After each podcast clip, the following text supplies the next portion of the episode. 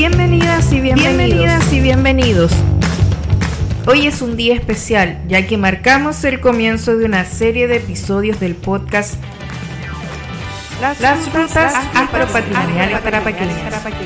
Una iniciativa dedicada a preservar, documentar y compartir la riqueza del astropatrimonio de la región. Mi nombre es Pamela Castillo, soy periodista y pertenezco al equipo del proyecto FIC Astropatrimonio Tarapacá, financiado por el gobierno regional y que pertenece a la Facultad de Administración y Economía de la Universidad de Tarapacá, sede Iquique.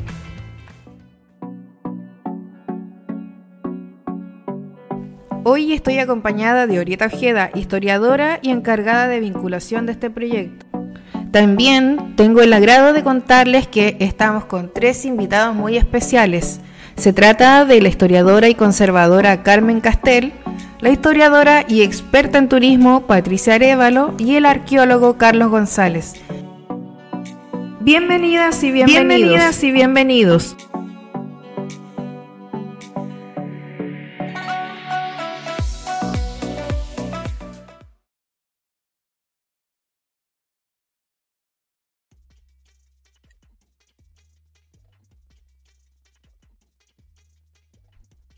Con mucho agrado damos comienzo a esta sesión de encuentro y de diálogo entre expertos y profesionales del ámbito de la historia, del patrimonio, de la arqueología. En primer término, quisiéramos dejar a Patricia Arevalo y la oportunidad de tenerla acá y de compartir con nosotros este caminar, como digo, en este proyecto, que es una novedad desde el ámbito del turismo, del patrimonio y de la astronomía. Gracias, Orieta. Eh, bueno, es un placer poder conversar de estos temas, hablarle a la gente, comentarle lo que nosotros vemos, revisamos, que registramos. Y eso, por supuesto, nos hace parte de un equipo preocupado también por nuestra historia. ¿no? Eh, en este minuto para nosotros, para mí en particular, eh, revisar los geoglifos o pasar por los lugares donde están los geoglifos, ver cómo en algunos casos el deterioro eh, es parte natural del, proceso también, deterioro causado por los humanos, ¿no? Hay un efecto antrópico súper complejo. Entonces, también es, es triste en el sentido que uno se encuentra con esas situaciones, pero por otro lado, el hecho de que estemos pensando en que todos esos sitios debieran estar eh, siendo proyectados hacia la actividad del turismo, nosotros tenemos en la, en la región norte una cantidad importante de registro arqueológico y eso nos permite, por lo tanto, tener un gran conocimiento del, del uso del territorio, del uso del espacio.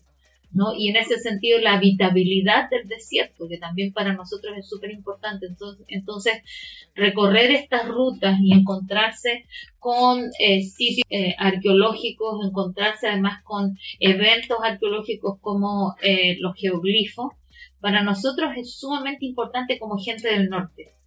Y por otro lado, si pensamos en turismo, sabemos que es una actividad que genera también eh, una actividad bien importante para emprendedores, gente que va a comenzar en realidad a trabajar. Y por eso también es tan importante que estemos trabajando en este equipo, porque de, o sea, de fondo lo que nosotros estamos generando es la posibilidad de eh, ubicar en estos sitios arqueológicos eh, sitios que sean también vinculados al turismo.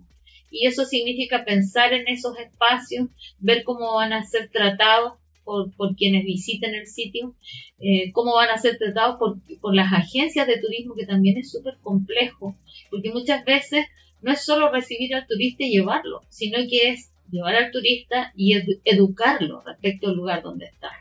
Lo que nosotros muchas veces, eh, nosotros podemos hablar, eh, tienes pintados, por ejemplo, y, tienes ahí la historia del territorio. ¿no? Y, fíjate que cuando llega la letra, esta es una reflexión a propósito de, gente que estudia o que se preocupa de nuestra colonia, ¿no? lo que pasó con la llegada de los españoles. Llega la letra, por lo tanto, nosotros sabemos qué hacían ellos a través de lo escrito. Nosotros, antes de eso, en periodos, en periodos precolombinos, no tenemos escritura, pero sí tenemos el arte rupestre, que es una forma de contarnos a nosotros qué es lo que hacía la gente. Entonces, en los geoglifos, en los petroglifos están los balseros, están los arqueros, están los hombres, están las mujeres, están las divinidades. Entonces, no podemos soslayar que esa es la forma en, la que nosotros recibimos la información desde periodos precolombinos.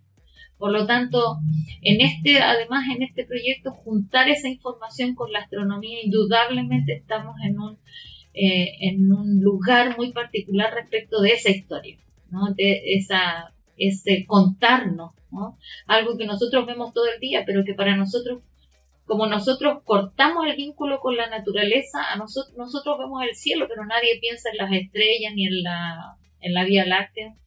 las poblaciones precolombinas, los ancestros sí pensaban en eso, porque sí estaban vinculados con la naturaleza. Por lo tanto, cuando hacemos este recorrido también es pensar en eso, ¿no? en esa actividad que significaba mirar al cielo y tener claro que lo que estaba en el cielo era tan cercano a mí como yo hacia ella. Así es que un placer. Muchas gracias, Patricia. Sin duda, eh, tú dices la comunicación a través de estos, de estas figuras, a través de este arte, este arte rupestre tan especial en el norte, porque en este largo Chile no todos conocen esta geografía y esta particularidad del desierto.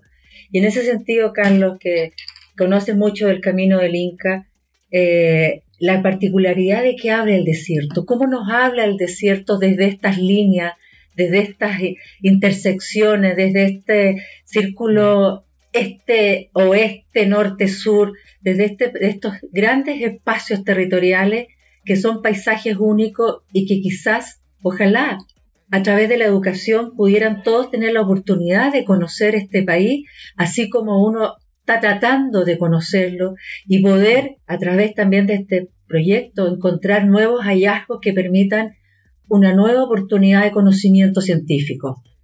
Sí, bueno, eh, muchas gracias. Primero agradecer la invitación a participar de este interesante proyecto con un grupo de connotados profesionales. Eh, sí, exactamente, en el fondo, eh, retomando lo que decía Patricia y también lo que, el alcance que hacías tú, en el fondo yo creo que primero también entender de que esto no, nos remite, tal como decía Patricia, al, paisaje, ¿no? Y tú también, pero principalmente entender que el desierto y el desierto de Atacama, porque siempre está la idea de que los desiertos están vacíos, ¿no? Son, son espacios sin personas, eh, se habla del despoblado de Atacama, que incluso expresaba, los españoles cuando llegaron vieron el desierto sin él, que los indígenas se escondieron, se replegaron, obviamente en forma, ya sabían inmediatamente porque había una vía de comunicación el desierto de Atacama nunca ha estado vacío, siempre ha estado poblado de gente, de comunidades, atravesado por, caminos. Y el camino del Inca, en el fondo, ya que me hacías esa pregunta, en el fondo es una consecuencia de todo un conocimiento previo, ¿cierto? milenario, del transitar por el desierto. Tú al, andar tú incorporas el paisaje y, viceversa, Hay una relación recíproca entre lo que es sociedad y naturaleza. Y, y, las poblaciones indígenas y aborígenes tienen, tienen esa, es, indisoluble. Nuestra sociedad rompe, tal como decía Patricia, esta idea de entre cultura y naturaleza, por decirlo. Pero, pero lo que nos dicen estas figuras, lo que nos dicen los caminos, lo que nos dice el camino del Inca, en el fondo, eh, yo, yo estoy acá, digamos, y hay un sentido de comunicación muy fuerte. Y no una comunicación solamente entre ellos, sino que para otros, eh, y, con las estrellas. O sea, nosotros tenemos básicamente una visión horizontal, ¿verdad? Del paisaje. Generalmente, decimos que lindo el paisaje la vuelta del sol. En cambio, las poblaciones indígenas ya lo vemos ya, ¿no? Eh, y, no solamente acá en Chile, sino que en los Andes, en, Mesoamérica y en otros lugares, eh, es, es, vertical también. No es, no es solamente una visión horizontal, también hay una vertical. Y hay una jerarquía vertical, ¿cierto? Eh, entre cosas importantes. Entonces, esto, en el fondo, este proyecto apunta a eso. Yo creo que el, es la idea de unir tanto lo que es investigación como con la idea de conservación y también de difusión, ¿no? De, pero principalmente entendiendo que todo esto es, es, un quehacer que no debe quedarse en los libros, en un informe, eh, sino que debe comunicarse, debe socializarse, debe, debe, darse a conocer. Entonces, hay también, creo que eh, el equipo comparte esto, me atrevo a decirlo, que hay una responsabilidad social también con dar a conocer lo que se encuentra, lo que se, lo, que este, los productos de este proyecto. Entonces, eh, está eso y está esta visión, como digo, de, hacer entender de que el desierto es vívido, no solamente por, fauna, por paisaje, sino por cultura. Y esa, y esa, y esa visión de, la cultura indígena a orígenes, a origen, básicamente era, era visual, era muy visual. Yo, yo me identifico con determinada ropa, me diferencio de ti, y, con los geoglifos pasa eso, ¿no? También hay representaciones, lo hemos visto hasta ahora, hay esta idea de, claro, de, que ya el, gran maestro el autor Núñez decía, ¿no? Que son rutas, eran como, como las señalizaciones, los discopares o avance, por así, sea el paso que entendemos ahora, simplificando así muy, muy burdamente, ¿no? Pero en el fondo eran, eran las señalizaciones del, desierto, las caravanas de llama, que siempre han estado. Pero, pero también está esta idea a lo mejor de que en un espacio más plano, tal vez, que, no estaban visibles a grandes distancias, era otra la comunicación, tal vez era más vertical, o era con, con, con, eh, eh, fenómenos locales, con pasos a lo mejor antiguos de agua, etcétera, etcétera. Bueno, todo ese simbolismo eh, tenemos que explicarlo educativamente, ¿no es cierto? siempre se nos critica de que no estamos disociados un poco de lo, de lo que es la educación, de que siempre esto es difícil de entender. En el fondo, esa responsabilidad nuestra, la responsabilidad nuestra de los profesionales de que, de que no solamente hablar y escribir para nuestros pares, para, los colectivos nuestros científicos, sino que también tenemos una responsabilidad social fuerte. Y este proyecto yo creo que apunta a eso, así que gracias por la invitación y por trabajar con gente tan notable. Muchas gracias, Carlos. Y Carmen, eh, desde la perspectiva de la historia del arte y de la conservación, eh, y además de la labor educativa, esta experiencia, esta, esta posibilidad y de todos los, trabajos que ya vienes realizando hace muchos años, eh, con respecto a esto que pretende ser novedoso, porque como todas las cosas, es no es repetir lo que ya está escrito, sino que es encontrar lo nuevo, porque siempre se encuentran cosas nuevas. En esta oportunidad que se da a través de este proyecto, poder visibilizar y visualizar qué es lo nuevo que puedes ver y a través, por ejemplo, de un elemento eh, como las Pleiades. Bueno, muchas gracias por invitarnos primero que todo eh, y agradezco mucho poder conversar con todos ustedes porque para mí realmente es un proceso muy enriquecedor a nivel personal y profesional. Eh, bueno, eh, todavía estamos en ese proceso, estamos viendo cuáles son las relaciones, o las posibles, más bien dicho, las posibles relaciones que somos nosotros capaces de, de discernir en función a las medidas que hemos realizado y que vamos a seguir realizando en los distintos geoglifos. Toda esta información eh, seguramente en algún momento van a incluir a las Pléyades también, ¿cierto? ¿Por qué? Porque forman parte de este, este bagaje de conocimientos tan profundo y están absolutamente interrelacionados. No podemos observar el Sol sin tener conocimientos sobre las estrellas, que, que también tienen salidas helíacas con, con respecto al astro. No podemos dejar de lado tampoco la luna eh, y tenemos también un poco que olvidarnos de nuestras de, nuestra mochila cultural, ¿cierto? Hacer un poco como lo que estábamos conversando en algún momento, como el famoso Joan Miró, que en un momento determinado él busca dejar detrás todos los conocimientos que trae a lo largo del tiempo y tratar de ver el mundo con los ojos de un niño que no tiene una impronta cultural y que no está eh, absolutamente inmerso de la, cultura, de la religión y de todo lo que nosotros nos enseñan desde pequeños.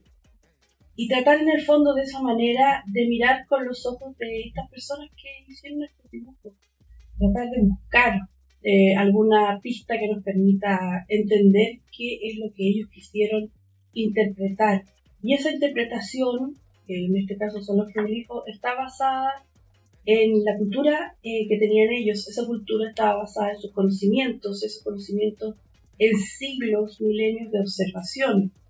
Y toda esa información eh, es necesaria eh, poder que sea entregada a las comunidades donde están insertos estos bienes patrimoniales.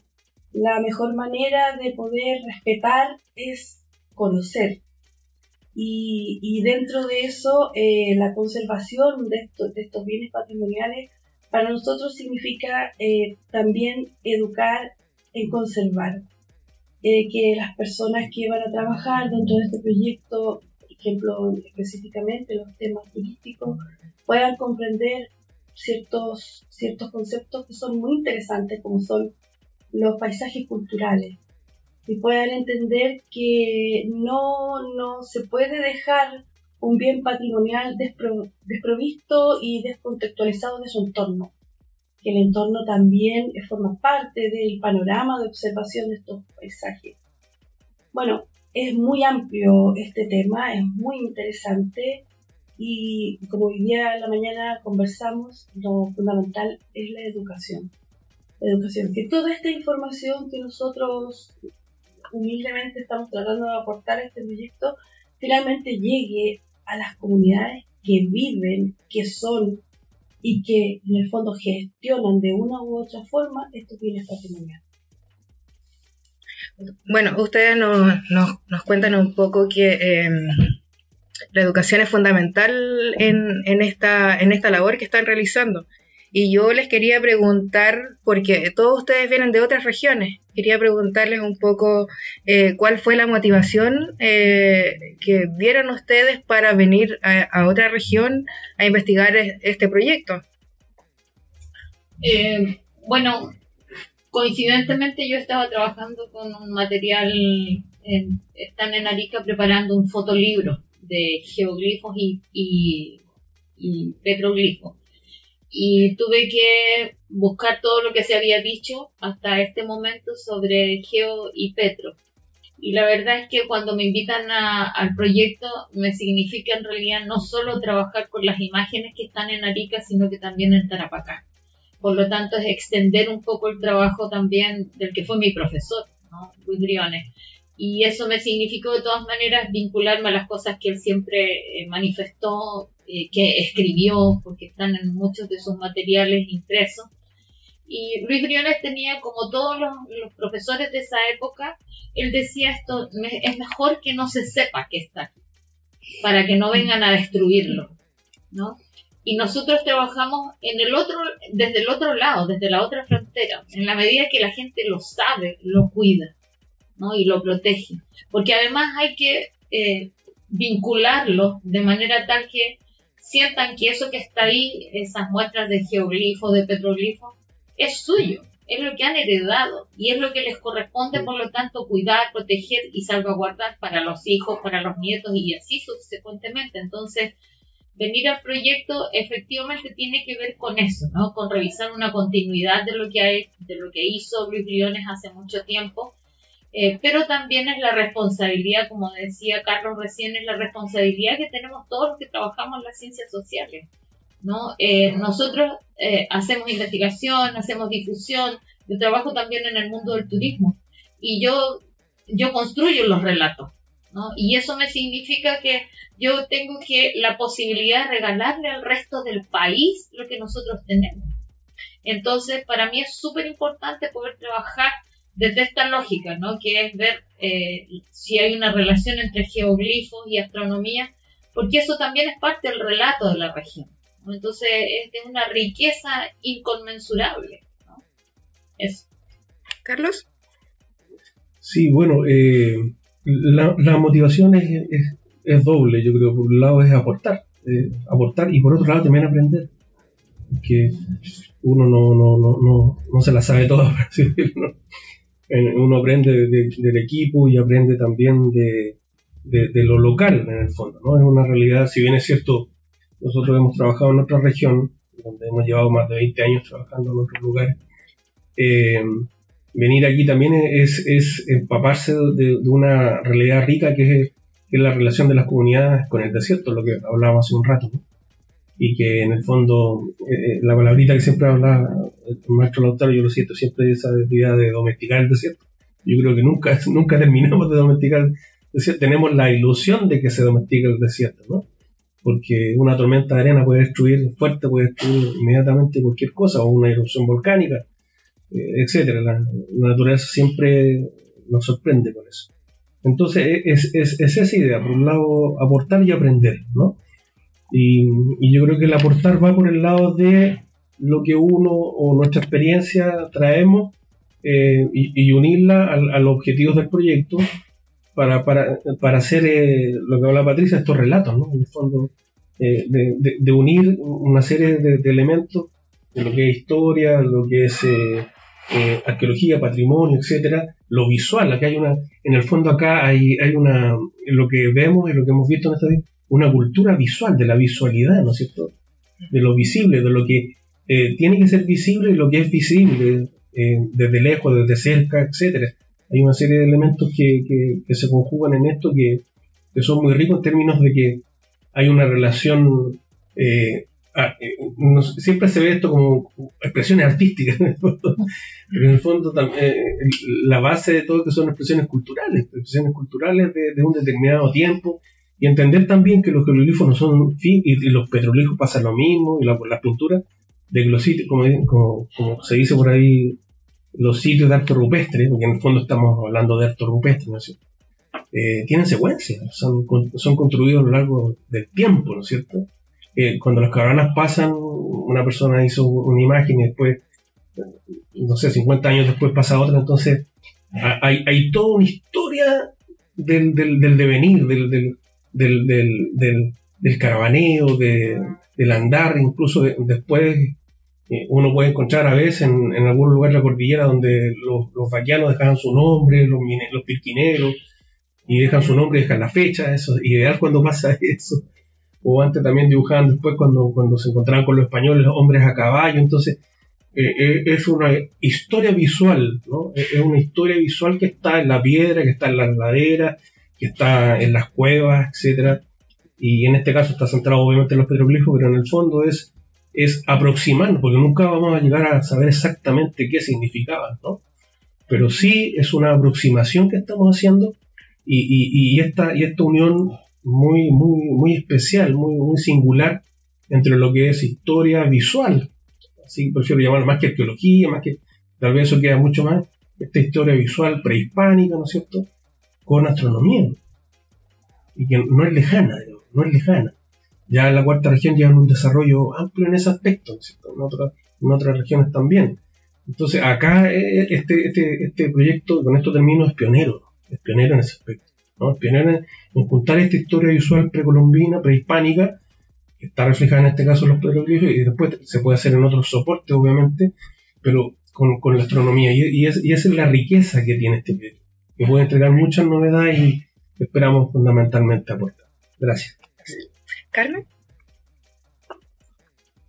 Bueno, para mí fue principalmente, eh, yo tenía una enorme curiosidad, realmente cuando Carlos me, contó la posibilidad de participar en, este proyecto, yo dije, mm, realmente me alegré mucho, me produjo una gran satisfacción poder llevar a cabo mis, conocimientos, eh, llevarlos como un bagaje, como dije para poder ver si yo podía entender o, o visualizar qué es lo que estaban pensando estas personas en, ese lugar y en ese periodo. Por medio, por medio de esta manifestación eh, cultural, eh, artística, que ha permanecido a lo largo de los siglos, eh, integrando y, y, matizando la cultura, no solamente de las comunidades inmediatamente cercanas, sino que también de todas las comunidades de Quique.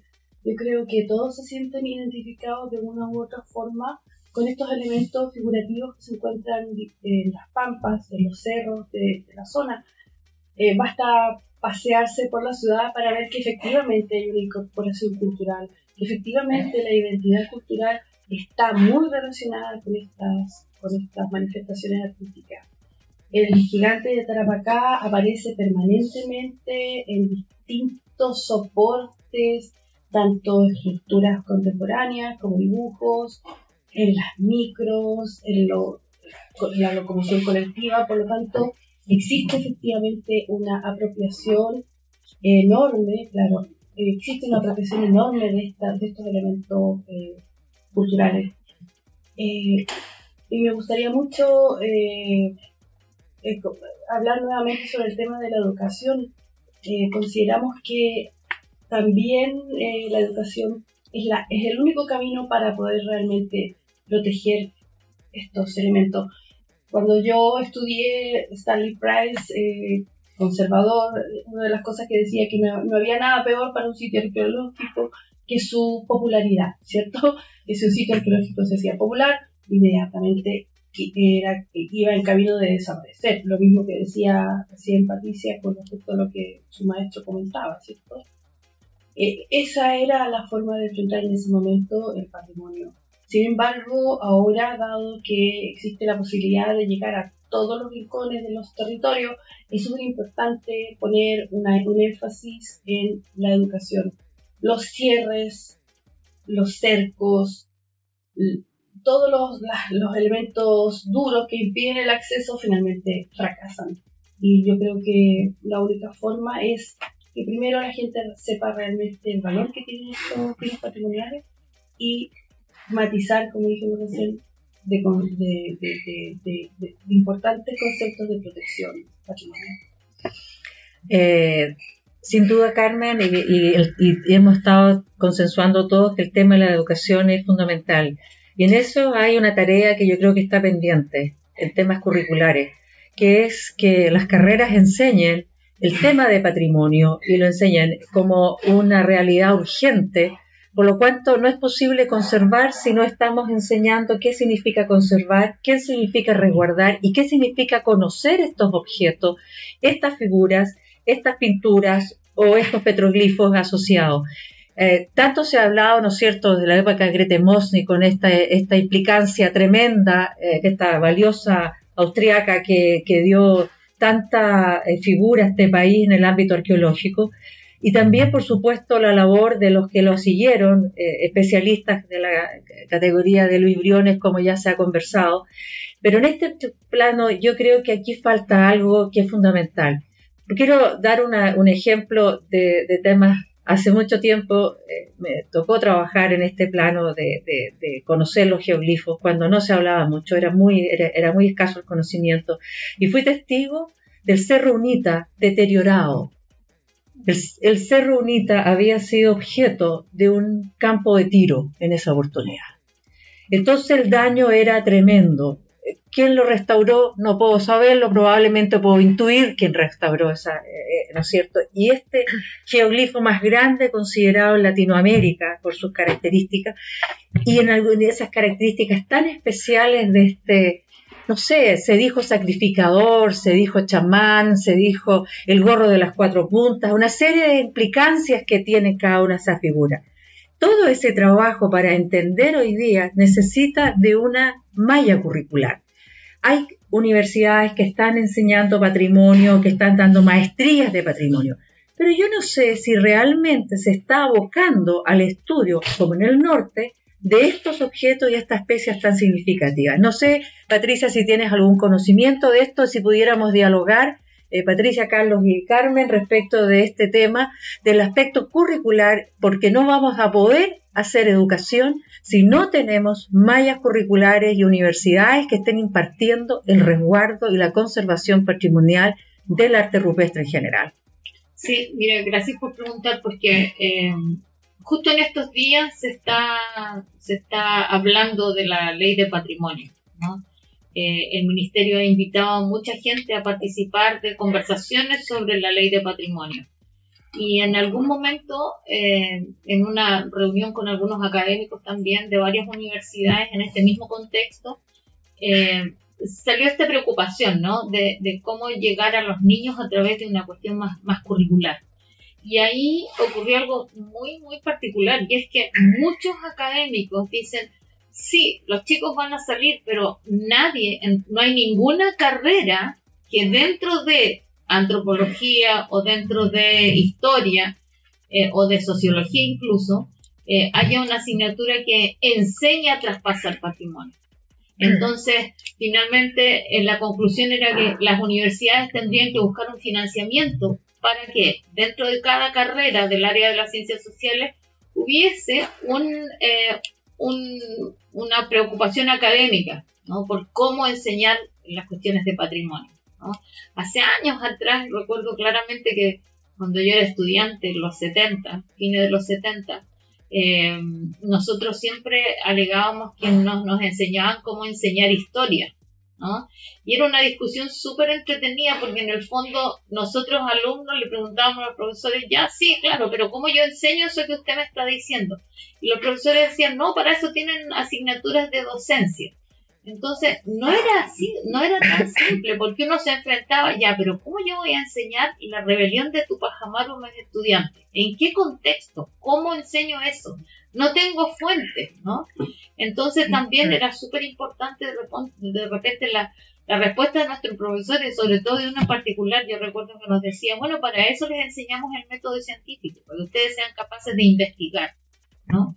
Y entonces nos encontrábamos con ese mismo, con ese mismo predicamento cuando nosotros eh, hoy día vemos eh, esta tremenda preocupación que hay sobre el patrimonio, ¿no? Y cómo llegamos a, eh, cómo llegamos a, los estudiantes, ¿no? Si las universidades no están preocupadas las universidades generan conocimiento, sin duda alguna, hay mucha investigación, pero eso habitualmente queda, como lo vengo diciendo hace 30 años, todo ese conocimiento queda en los anaqueles de las bibliotecas de la universidad.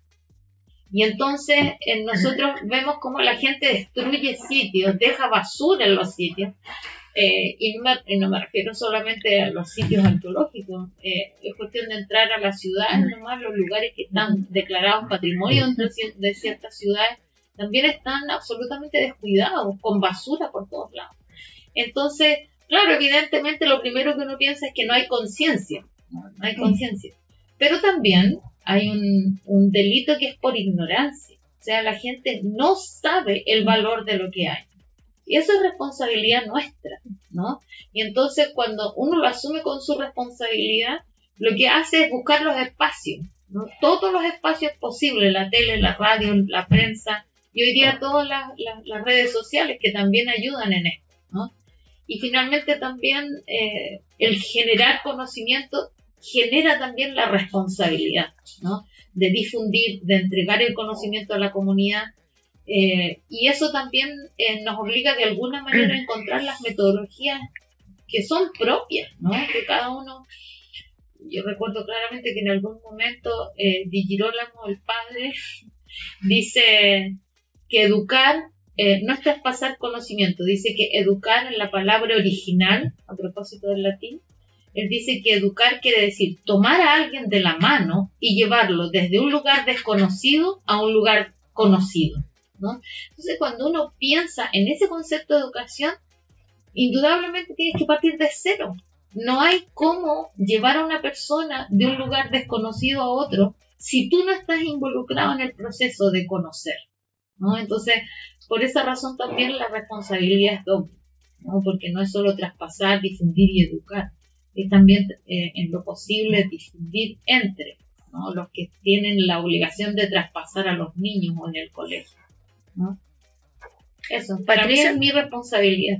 Patricia, ¿cómo ve usted eh, el cuidado del patrimonio acá en la región? ¿Cómo ve ese ejercicio?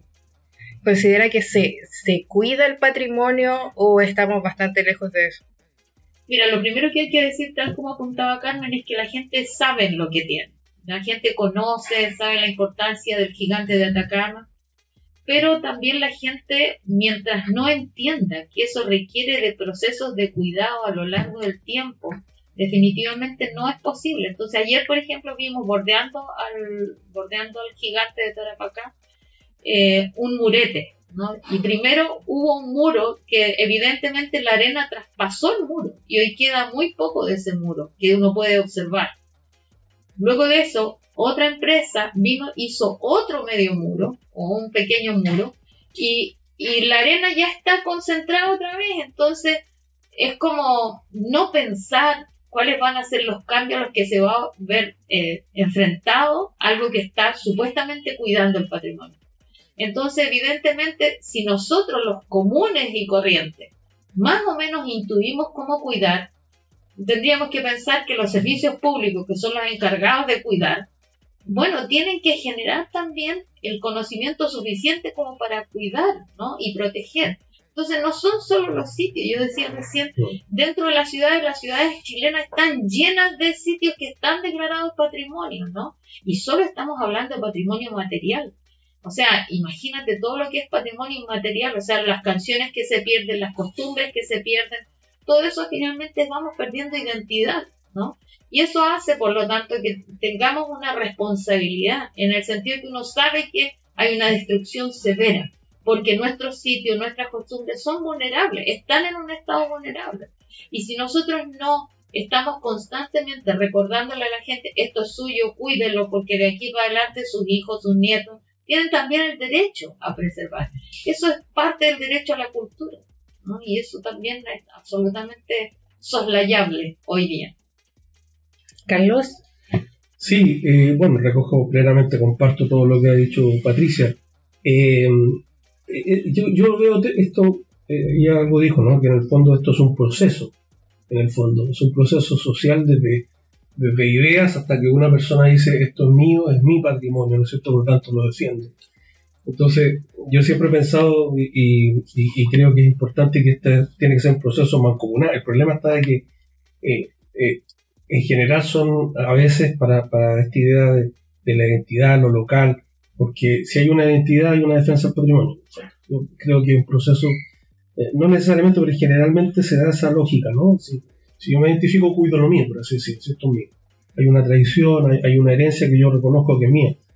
Pero en el fondo, el, problema que, hemos visto con Carmen, por nuestro trabajo en la región de Atacama principalmente y en otros lugares que realmente vemos, es que esta idea principalmente son ideas aisladas, son iniciativas muy aisladas, ¿verdad? Eh, pero en cambio, pienso que lo ideal sería que fuera un, trabajo en conjunto, o sea, porque un cuerpo legal es un cuerpo legal, pero ese cuerpo legal hay que darle vida, ¿no es cierto? Hay que, hay que, hay que fortalecerlo, hay que socializarlo, hay que internalizarlo. Entonces, bueno, tiene que estar el mundo político. El mundo político de repente toma algunas iniciativas que eh, van por otro lado, digamos, ¿no? Tiene que estar el, Estado. En Perú vemos un involucramiento de, en, los sitios hay una uniformidad, tú, vas a, vas a, Tacna o, estás en Cusco o estás en Lima y, todos los sitios creo que tienen la denominación, el, mismo cartel. Hay, hay, hay guardias que están ahí, hay, personal, eh, se capacita a los, eh, a, los, eh, a, los agentes locales, digamos, interesados para que ellos sean los guías de los turistas. hay un, hay un involucramiento efectivo, ¿no es cierto? que tenemos nosotros dos tipos que van a rayar los muros de Cusco con, con graffiti, ¿no es cierto? Esa, es la herencia que tenemos, lamentablemente. Entonces, según eso, a los municipios en el fondo, ¿no es cierto? Que son los gobiernos locales, son los que tienen que llevar a cabo las políticas desde lo macro hasta, hasta lo local. Y eso según con el mundo académico, porque aquí cada mundo está como separado, ¿no es cierto? Y de eso según el mundo privado también, pero en el fondo también eh, eh, los privados tienen una responsabilidad, tienen, o sea, eh, tiene una responsabilidad muy fuerte. Entonces, como te digo, lo ideal, que, que es muy difícil, es consensuar, porque, todo el mundo dice, claro, qué bonito esto, protejamos, ¿no es cierto?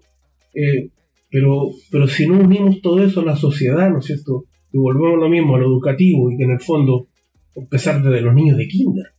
Si eso es si aquí sí, está bien hacer un, taller con, con, los niños de base, hacemos con los niños de kinder con historia local. Y algo tan, algo tan eh, elemental como historia local. Que la historia local no empieza con la llegada de los españoles, ¿no es cierto? Mm. Empieza, es una historia milenaria en Arica, han avanzado mucho en eso, la Universidad de Tarapacá, ciertos profesionales destacadísimos. En Antofagasta también algo, acá también, obviamente. Pero si podemos lograr esa historia local, y ojalá es tan difícil, ahí te acuerdas, Patricia, que tú decías el asunto de, cambiar la ley, la ley de educación, que, que entonces, se dan cuenta, hay, problemas legales, políticos. Entonces, si, logramos unir esa, esa mancomunión, porque esto es un esfuerzo, este proyecto está haciendo un esfuerzo notable, ¿no es cierto? Y esta universidad también se está comprometiendo con eso, como lo ha hecho siempre, ¿no? tiene, una historia destacable en ese aspecto. Eh, pero obviamente si, si, si, si se une eh, voluntad y un proceso, vamos a lograr ese proceso, tal vez a largo plazo. Eh, esto no es inmediato, pero sí es lo fundamental aquí no llorar sobre, sobre la leche derramada, sino que, porque, sino que seguir intentándolo. Hay que seguir, hay que seguir en esa. Carmen. Bueno, yo tengo una opinión quizás eh, que se suma a lo que han dicho ustedes con respecto a que no existe claramente una identidad, eh, una fuerte identidad que nos, que nos lleve a proteger este patrimonio. En general, eh, nosotros esperamos que las instituciones gubernamentales se hagan cargo de esto. Las instituciones gubernamentales no tienen financiamiento para hacerse cargo. Y muchas veces a todos nosotros nos ha tocado en algún momento escuchar la, frase que dice que existen eh, necesidades mucho más imperiosas en un país como Chile que la protección del patrimonio. Pero sin embargo, eso es hacerse una zancadilla uno mismo, porque eh, en mi opinión personal, el patrimonio es, debería ser considerado como un bien no renovable.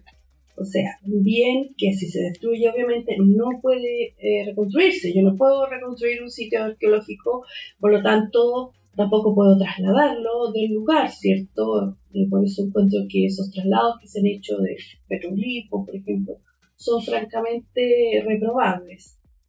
Eh, sin embargo, eh, al ser un bien no renovable, lo le podemos dar una calidad y, una importancia económica para las comunidades donde está inserto ese patrimonio. En general, yo he escuchado muchas eh, en general, opiniones que, se ofenden o se molestan por el hecho de considerar que los bienes patrimoniales pudieran tener un carácter económico. Perú justamente ha vertido todos sus esfuerzos en lograr que estos bienes patrimoniales eh, retribuyan a las comunidades donde están insertos, como, dijimos recién, con, por medio de,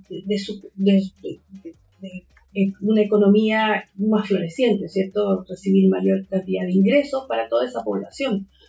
Y eso justamente también lo que se está buscando acá, crear una base, una, pequeña plataforma desde donde se lance una posibilidad para que todos estos operadores turísticos y toda la comunidad vean cuál es la importancia económica que puede tener los bienes patrimoniales dentro de, de su territorio.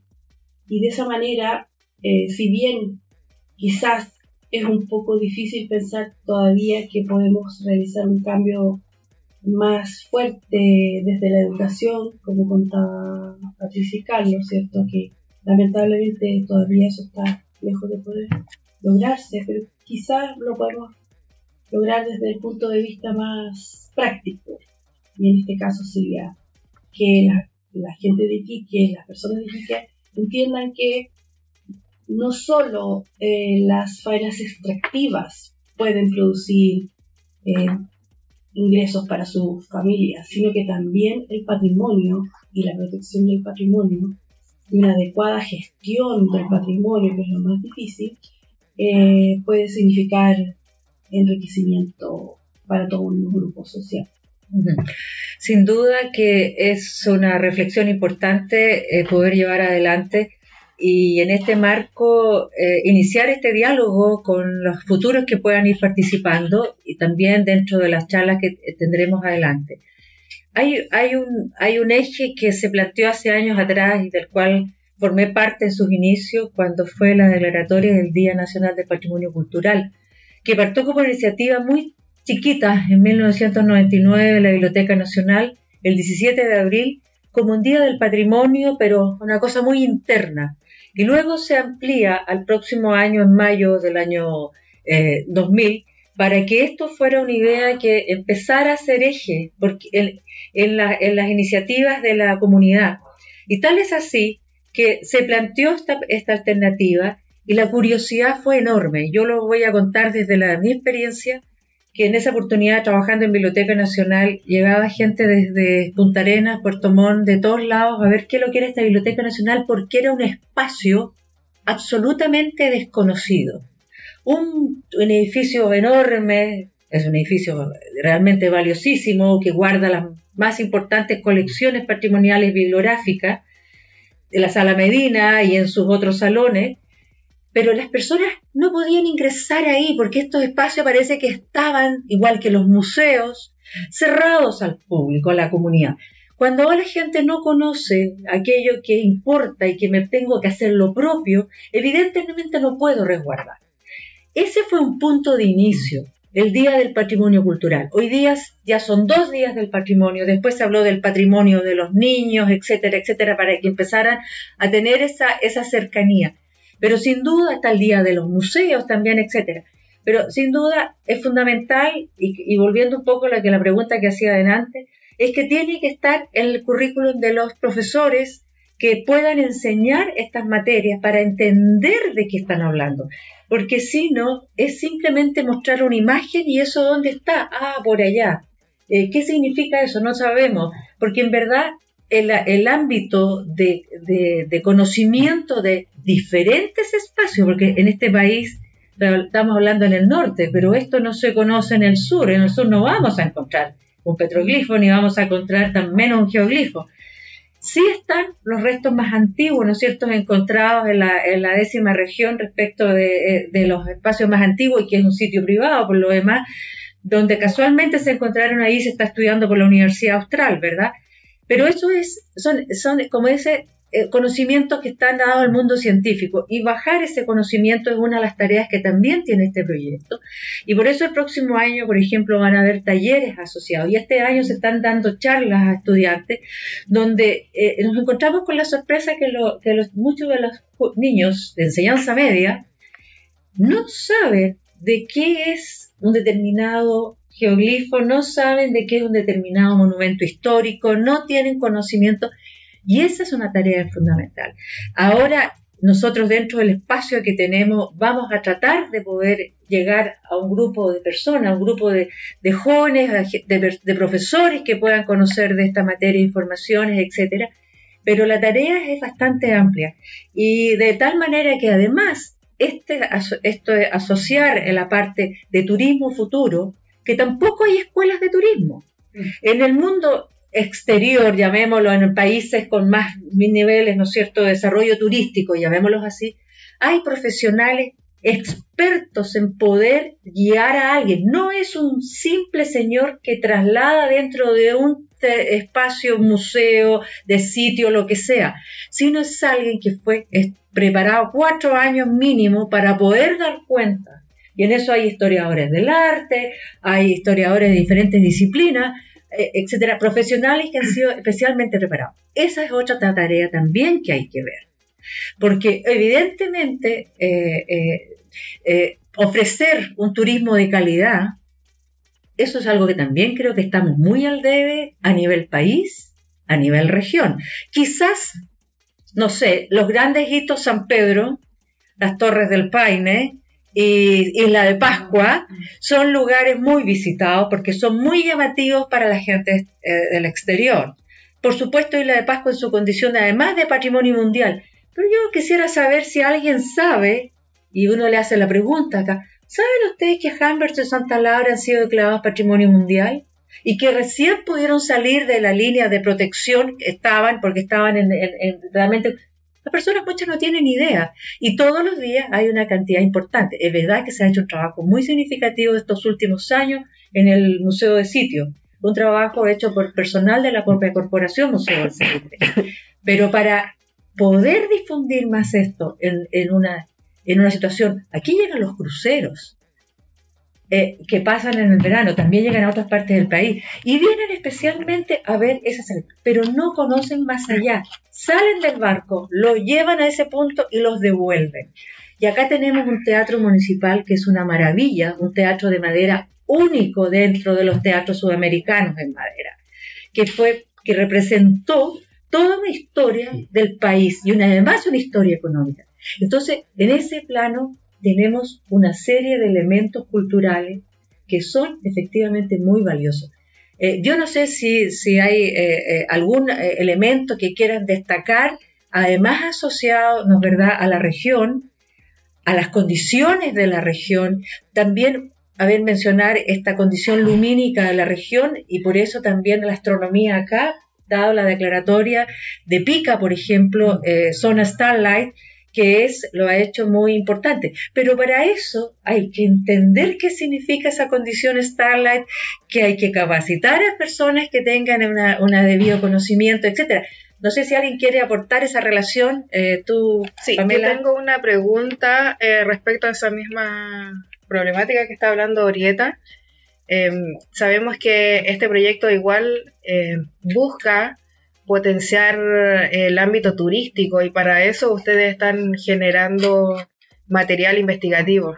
Em, quería preguntarles eh, cómo van a contribuir, cómo va a contribuir su investigación que están haciendo en, este proyecto para, para el ámbito turístico y también eh, el cuidado patrimonial. Eh, sí, mira, es interesante porque nosotros desde, desde el ámbito del turismo, hace años siempre se habló del destino. Llegar al destino pica, destino oficina salitrera. En el caso nuestro, el destino es el lago Chungará. Pero hoy día desde el turismo no se habla de destino, nosotros hablamos de experiencia. El, turista necesita vivir una experiencia porque el destino es, tú puedes sacar una foto tuya y ponerte justo debajo de la torre Eiffel, ¿no? Y entonces el destino es súper sencillo de conseguirlo. Pero lo interesante es que cuando tú llegas al destino, necesariamente tienes que vivir una experiencia. Entonces, para nosotros, eh, cuando, eh, y nos ocurre, nosotros tenemos, eh, nosotros en la región de Arica Parinacota tenemos dos patrimonios de la humanidad, tenemos la escultura Chinchorro, las momias Chinchorro, pero también tenemos el Capañán, ¿no? Y para nosotros es súper importante porque básicamente los tramos que tenemos declarados como patrimonio son tramos que fueron eh, publicados, que fueron estudiados, registrados y hay publicaciones sobre esos tramos. El problema es que hay tramos que no están declarados patrimonio y esos tramos quedan en una vulnerabilidad enorme porque la gente sigue trazando, trazando por sobre el camino eh, o lo que es peor, hoy día hay agencias de turismo que están invitando a los turistas a pasar por esos tramos. Esos tramos no tienen ningún estudio de capacidad de carga, entonces no sabemos si 10 turistas o 100 turistas pueden pasar por ese espacio. Entonces también para nosotros es súper importante entender y comprender que eh, cuando nos enfrentamos a sitios como los que estamos viendo aquí en Tarapacá, tenemos que tener claro ¿no? que va a venir un, eh, lo que le pasó a San Pedro. ¿no? Eh, yo iba a San Pedro como guía de turista en los 90 cuando lo único que habían eran algunas casas que tenían más de cuatro dormitorios y recibían a los turistas, ¿no? Y eh, yo los veía a los turistas, era un montón de mochileros, ¿no? Nosotros hasta aquí no tenemos, porque eh, en la teoría del turismo el mochilero es el que abre las rutas, es el que busca dónde llegar, que sea atractivo, que no sea muy caro, y de esa manera llegaron los turistas a San Pedro, como mochileros, mochileando. Entonces para nosotros es súper importante, eh, y lo que pasó, o sea, cuando nosotros íbamos en los 90, San Pedro tenía todos los lugares gratuitos, no habían guías locales, y hoy día tú vas a San Pedro y es otra cosa, te cobran por todo, las comunidades están a cargo de los sitios, ¿no? Y se habla de patrimonio cultural y también hablan de patrimonio natural y te muestran todo el paisaje del Valle de Jerez o Jerez.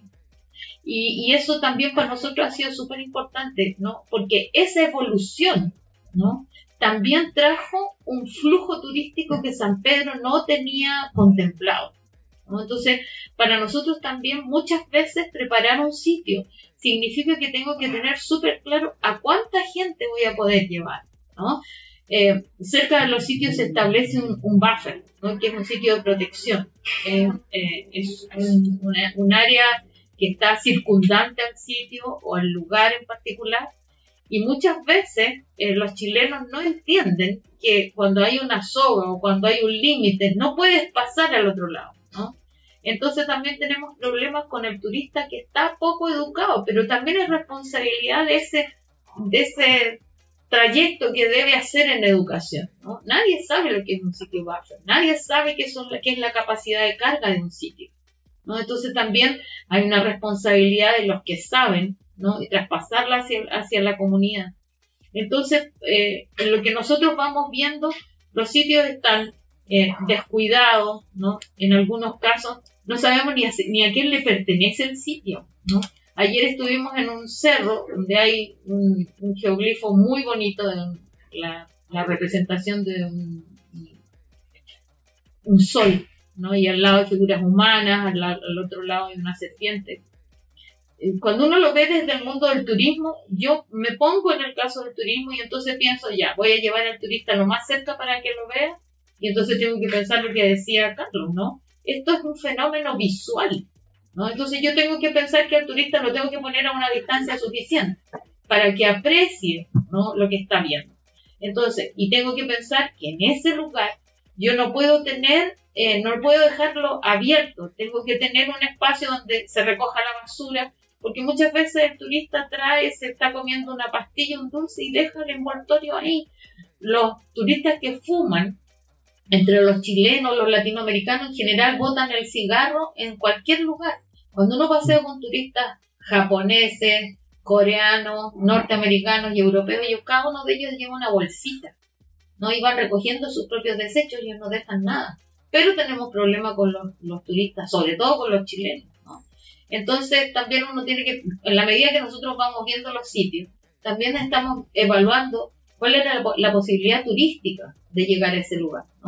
Eh, eh, ayer estuvimos en, en, un sitio que es maravilloso en términos de geoglifos, eh, que es Ariquilba. sin embargo, si yo pienso en, en, los turistas, tengo que pensar que el turista va a tener que caminar, ¿no? Y si no va con el zapato adecuado, entonces lo más seguro es que tengamos un accidente y entonces el, el, guía tiene que estar preparado para un accidente, ¿no? Tiene que estar preparado para resolver cuestiones del momento. Y Ariquilda no está preparado para recibir turistas, ¿no? Definitivamente no lo está. Sin embargo, es un lugar maravilloso, con unos geoglifos que de verdad sorprenden. Entonces uno tiene que pensar ¿no? en el letrero grande, en una gigantografía que te muestre lo que el turista no puede ver. ¿no? Pero para eso hay que trabajar imágenes, hay que trabajar una serie de, de formas de mostrar lo que muchas veces no se va a poder ver. Entonces también eh, estamos en eso, ¿no? Revisando que los lugares sí tienen una belleza extraordinaria, tienen, están mostrando además una actividad precolombina, ¿no? Eh, pero tenemos que pensar cómo las va a ver y cómo las va a disfrutar el turista. Sí, eh, bueno, en, términos de producto, lo que tú nos preguntabas eh, es, la documentación, la primera etapa. Es que se, que, se ha dicho, que se ha hablado con respecto a esto. La idea, obviamente, recorrer, son 10 sitios, pero van a quedar finalmente 5 candidatos que son los que se van a trabajar. Eso, es lo que está en el, en, el, sello, del, en la base del proyecto, digamos, ¿no? Y, esos 5 eh, tienen que tener información o sea, información es conocimiento.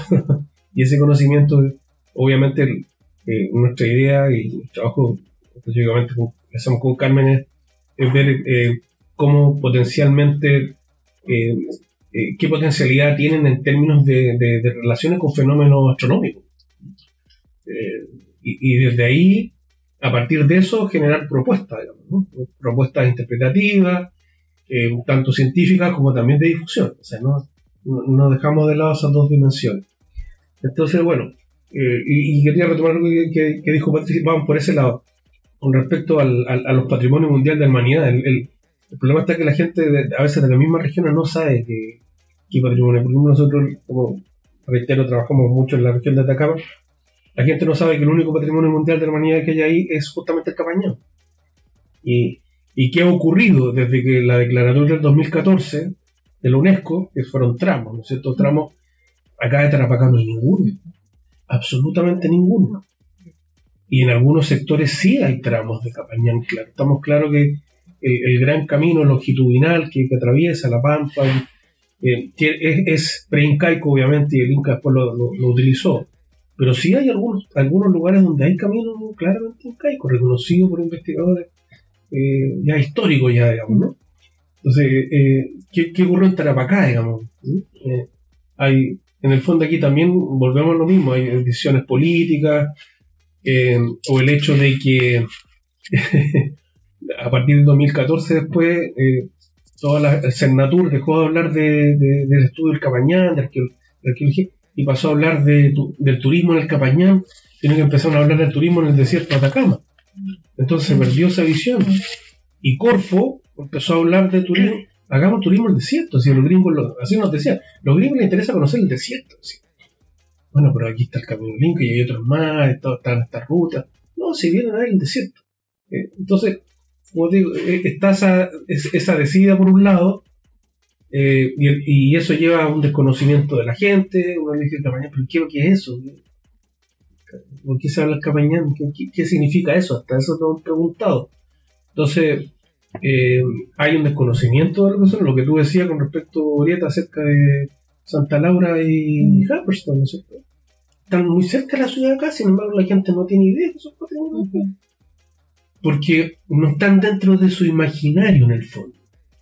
Lo que nosotros tenemos que lograr de, lograr que, que, esa, que esa que, es una labor larga, ardua y yo digo que a largo plazo, ni siquiera a mediano, es que eh, eh, eh, la gente entienda y meta su imaginario y a su, y a su imaginario personal y, y, si lo hace así va a ser colectivo de lo que, de lo que, de lo que estamos hablando. y esto va muy unido, en el fondo, el patrimonio no es la identidad, no es la identidad de las personas, pero sí es parte. Parte de la identidad, o sea, puede, puede llevar a eso. Pero es un proceso arduo. Bueno, yo la, la última vez que estuve en San Pedro de Atacama me llamó profundamente la atención las ofertas turísticas que habían en, en la zona, ¿cierto? Eran ofertas turísticas que estaban orientadas principalmente hacia la observación del desierto y conversando con una de las personas con las que yo quería tener una experiencia turística, ¿cierto? Hablaba justamente que era mucho más sencillo poder explicar y entender para ellos como guías eh, locales ese tipo de información que una información que ellos consideraban totalmente fuera del mundo de, de sus conocimientos, ¿cierto? Ellos no tenían conocimiento sobre los temas eh, patrimoniales culturales, ni, ni de arte rupestre, ni, ni, de lo que estábamos hablando. Entonces, me parece que nuevamente la educación eh, es fundamental. La educación, en este caso, este proyecto se orienta a crear una, una, mochila cultural, como me gusta a mí llamarla, para poder eh, entregar esa información y esos conocimientos a todos estos todas estas personas que finalmente van a ser las que se van a beneficiar directamente de esa labor. Por lo tanto, eh, así como la ley medioambiental obliga a las grandes empresas a tener una responsabilidad eh, medioambiental, creo que también estos operadores turísticos tienen que tener un, grado de responsabilidad que tienen que definirlo los especialistas, como Patricia, ¿cierto? Yo solamente lo sugiero eh, por ejemplo, con el manejo de los residuos, entre otras cosas. Si ellos son los que están generando eh, y usando un recurso, y ese recurso les genera beneficios económicos, creo que tendría que partir por, una. Sí, quería hacerles la última pregunta, si me pueden contestar brevemente. Eh, ¿Cuáles creen que son los beneficios que va a tener esta investigación que van a estar realizando en conjunto eh, para la comunidad tarapaqueña? Sí, desde mi perspectiva, tal como lo dijimos delante y como apuntó recién también Carmen, eh, nosotros en realidad al medir si acaso un sitio tiene posibilidad de ser un, un, eh, lugar que es un destino, pero poder convertirlo en una experiencia, sin duda alguna, eh, para nosotros eso es lo que vamos a entregar, la posibilidad de reconocer que hay un sitio que puede ser de verdad un sitio turístico, un, punto turístico, ¿no? Eh, y acompañado, por supuesto, de toda la de lo que corresponde para poder tener la experiencia. La experiencia no es solo acercarse, fotografiar, mirarla, sino que también todo lo que acompaña el relato, ¿no? Entonces el relato es eh, mira, eh, en, ese panel eh, X está, está Tunupa, ¿no? Y entonces contar un poco cuál es la historia de Tunupa, Tarapacá, Tahuapaca y Viracocha, ¿no? Y en ese sentido hay muchas, hay muchas, muchas pequeñas imágenes de Viracocha que pueden transformarse en un souvenir, ¿no? más que papel, entregar, a veces hay agencias que entregan flyers, y eso genera basura, ¿no? Entonces hay un, tema ahí con, cómo va a ser la experiencia. Ahí mismo en ese lugar te puedes comer un, eh, jugo de tuna, ¿no? O en ese lugar, eh, de alguna manera, muchas veces hay, hay sitios turísticos que están asociados a artesanos, ¿no? Entonces también un artesano puede estar mostrando sus artesanías vinculadas a lo que está en, el, en los paneles, ¿no? los paneles de, de geoglifos. Entonces también hay que pensar que un lugar no es solo para mirar, sino también para vivir la experiencia, ¿no? Y entre otras cosas, por lo que apunta directamente Carlos también, que es vivir la experiencia del desierto, ¿no? Eh, Luis Brione, uno de los personajes que más conoció y transitó el desierto, él siempre nos decía, la gente transitó el desierto de noche, no lo mm. hicieron de día, y lo hicieron sin zapatos, ¿no? Entonces, hay toda una experiencia que es vivir el desierto. ¿No? no estamos diciendo que vamos a someter al turista a vivir el desierto de noche a pie pelado, pero sí, en la medida que pueda, ¿cierto?, eh, transitar eh, el, la Vía Láctea o el río del cielo, ¿no? En la medida que pueda transitarlo a través del telescopio, sentirse, ¿no? Cómo se sintieron las poblaciones precolombinas en ese momento y cómo se sintieron todas las sociedades humanas frente a la posibilidad de verlo, ¿no? Entonces, esas son las experiencias que podemos de alguna manera ir visualizando en estos sitios. Eh, y solo para no terminar con la queja siempre de que la gente no valora el patrimonio, en realidad esto también significa entregarle a las comunidades la posibilidad de tener sus propios negocios, ser emprendedores, como está de moda hoy día, ¿no? Pero con todas las precauciones que corresponde, o sea, hacerlo desde nosotros eh, que hay una responsabilidad hacia esta gente que se va a dedicar a utilizar estos sitios como punto, puntos de atracción turística, que para nosotros desde el mundo del turismo también es súper importante, porque una cosa es llevarlos a ver un lugar y otra cosa es que en ese lugar pasen cosas. Entonces hoy día les estamos enseñando a los estudiantes de turismo, bueno, yo hace ya un año que no hago clase en turismo, pero les estamos enseñando cómo tú vas a hacer que la gente viva el momento. Entonces cuando les, decimos, ¿cómo vas a hacer que la gente viva un momento chinchón? Entonces a los estudiantes, eh, a algunos se les ocurre tomar puntas de flecha hechas de manera como un facsímil nomás. ¿no? Y entonces le muestran a la gente lo que era una punta de flecha, lo que era un raspador o una raedera, ¿no? Eh, intentamos, bueno, lo que están haciendo los, los chicos en, en Coquimbo, ¿no? Tienen un barco pirata y tienen toda una escenografía para la actividad de los piratas. Nosotros en Arica también tuvimos piratas, ¿no? Y, y entonces en este minuto además tenemos que relevar a los negros, la población afroariqueña, y ahí tienes un montón de circunstancias, ¿no? Donde la población afroariqueña fue súper importante en la defensa del puerto de Arica, ¿no? Entonces, eh, todo eso puede generar experiencia. Y los geoglifos, los petroglifos en general el arte rupestre también, ¿no? En Rosario hay una figura humana que tiene en la cabeza un penacho, ¿no? Y desde la arqueología siempre es, un penacho. Pero un arqueólogo nos dijo, este puede ser el dios del maíz, ¿no? Porque es un personaje, es una figura humana que tiene en la cabeza lo mismo que el, choclo al final, ¿no? Entonces, em, si terminas en ese lugar comiéndote un choclo, es, ¿no? La tremenda experiencia. Entonces, para nosotros, hoy día visitar los sitios también tiene que ver con eso, ¿no? Buscar la experiencia.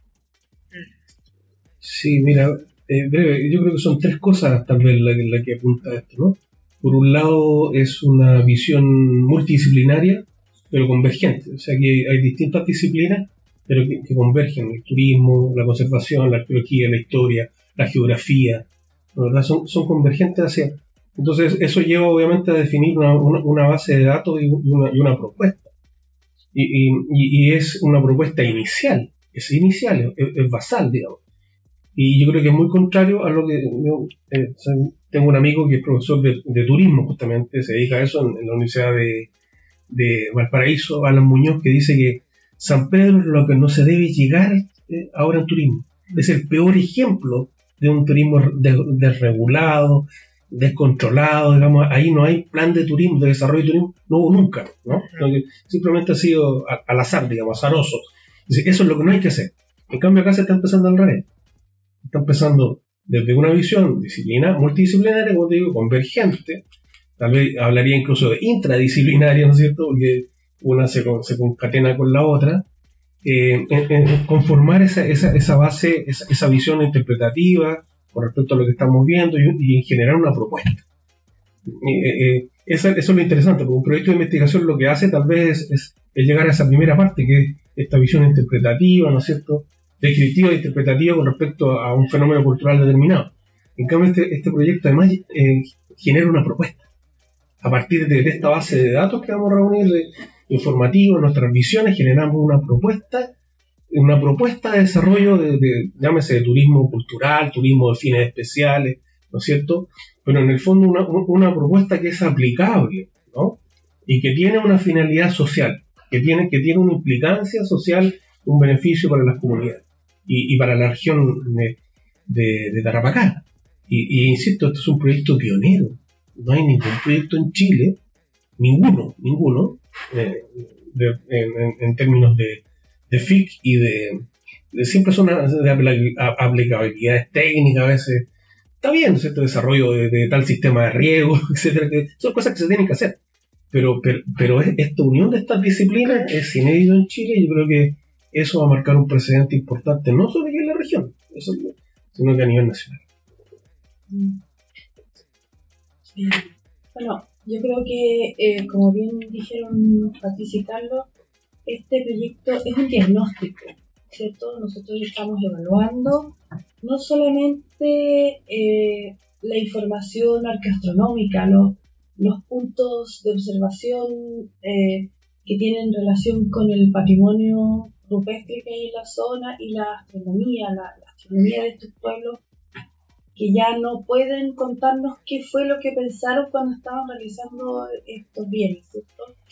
Sino que también nos va a permitir contar eh, y a, la, a, la, a Tarapacá le va a permitir contar con un, un montón de información con respecto a otros temas. Por ejemplo, cuál es la percepción que tiene la comunidad con respecto al patrimonio que está presente en su territorio, eh, los posibles usos o no usos de ciertas zonas. Por ejemplo, estábamos hablando recién de que hay un, Ariquilda, ¿cierto?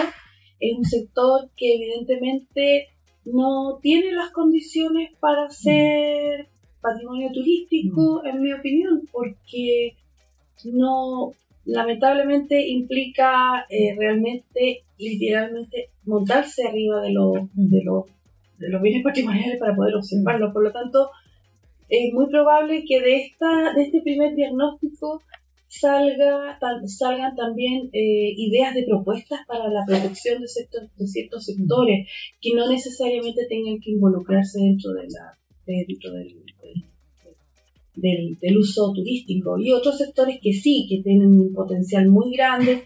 ¿Por qué? Porque están, tienen las condiciones, caminos de acceso, zonas de puntos de observación, etcétera, ¿cierto? Eso.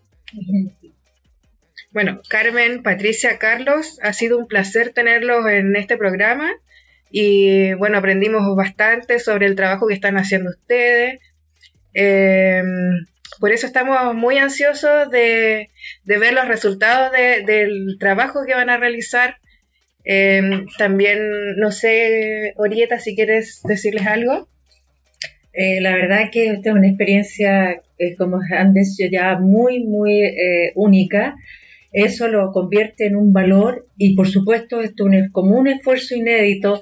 Evidentemente hay ciertos tropiezos que uno puede dar en este trabajo, pero la idea es ir mejorando ciertamente cada vez y, y particularmente yo quisiera invitarlos en la medida de lo posible a todos los que nos a estar escuchando y por supuesto a quienes están presentes, Patricia, Carlos y, Carmen, para el próximo 5 de diciembre, en donde se van a presentar los primeros hallazgos a la comunidad en la Universidad de Tarapacá, sede de Iquique, en la ciudad de Iquique, por supuesto, con la comunidad eh, de futuros beneficiarios, con las autoridades, con la universidad, con los participantes, con los investigadores, con todos aquellos que puedan escuchar de estos primeros hallazgos y de estos primeros resultados. Y que ya hoy día nos han anticipado un resultado. Ya sabemos que Ariquilda va a tener una condición particular y que por, por supuesto además va a ser analizado a futuro en una mesa técnica que este proyecto también va a constar y que ese 5 de diciembre va a ser la presentación de esta mesa técnica que va a trabajar todo el próximo año para llegar a los últimos y cinco sitios que son los que están determinados en el proyecto. Eso y muchas gracias por esta estupenda tarde. Gracias a ustedes. Gracias a ustedes.